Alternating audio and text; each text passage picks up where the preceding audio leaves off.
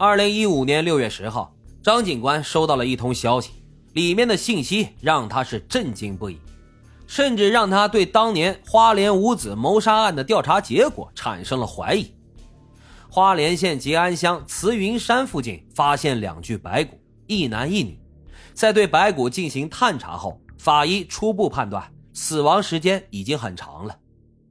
现场还发现了一罐农药的空瓶，俩人很有可能是一起喝农药自杀的。经过法医研究所进行了 DNA 比对之后，确认这两具骨骸正是当年杀子逃亡的夫妇刘志清和林真敏，并鉴定死亡原因均为服用农药休克死亡。死亡方式为自杀，整个事情看上去合情合理。谋杀了自己五个孩子的夫妻，因为心怀愧疚而选择了自杀。但是在这个看似合理的逻辑闭环之下，张警官总是感觉有些刻意，有些证据啊无法衔接起来。而在这个过程当中，有些疑点也始终解释不通。这第一个疑点就是刘志清夫妇的动机。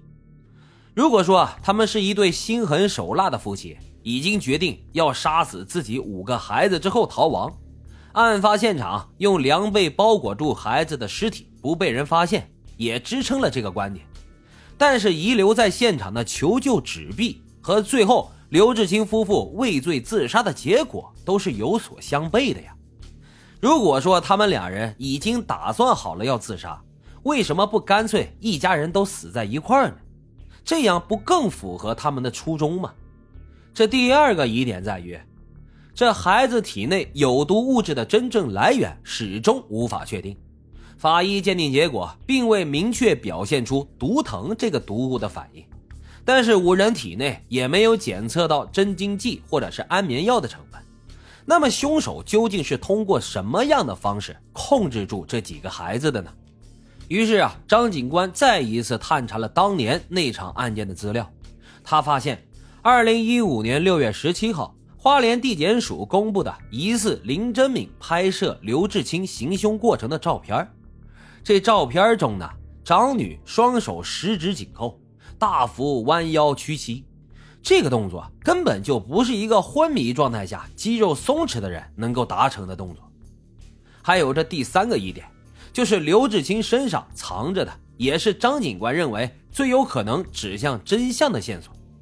警方对刘志清深入调查后，发现他有情报机构的背景，是个背负着特殊职业的嫌疑人。这也让案件的真相变得更加复杂了起来。这第四个疑点呀，张警官通过调查发现，刘志清在谋杀五人之前有房屋买卖的交易记录。而更让他感到意外的是，他们在清查刘志清的房屋买卖过程当中，竟然发现购买者是花莲的在职警员。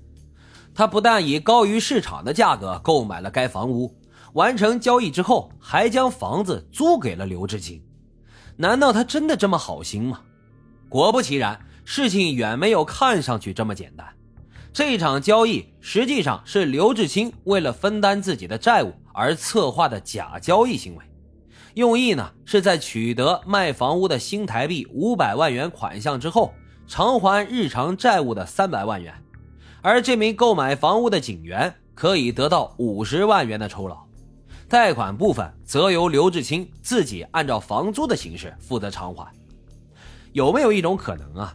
是这个警察发现刘志清没有能力完成这场假交易，支付给自己足额的报酬之后，反而让自己背负了巨大的债务，导致这名警员一时恼羞成怒，将刘志清一家给谋杀了呢？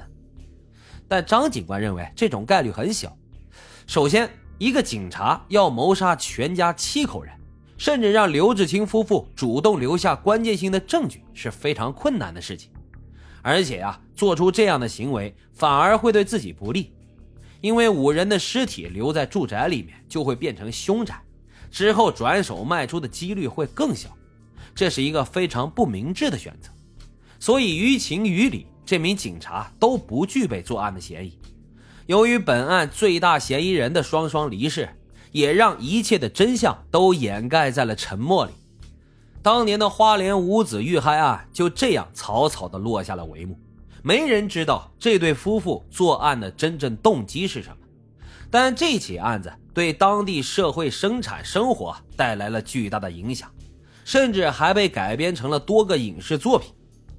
但是这最后的真相啊，恐怕也随着当事人的全部离世被永远封存了起来。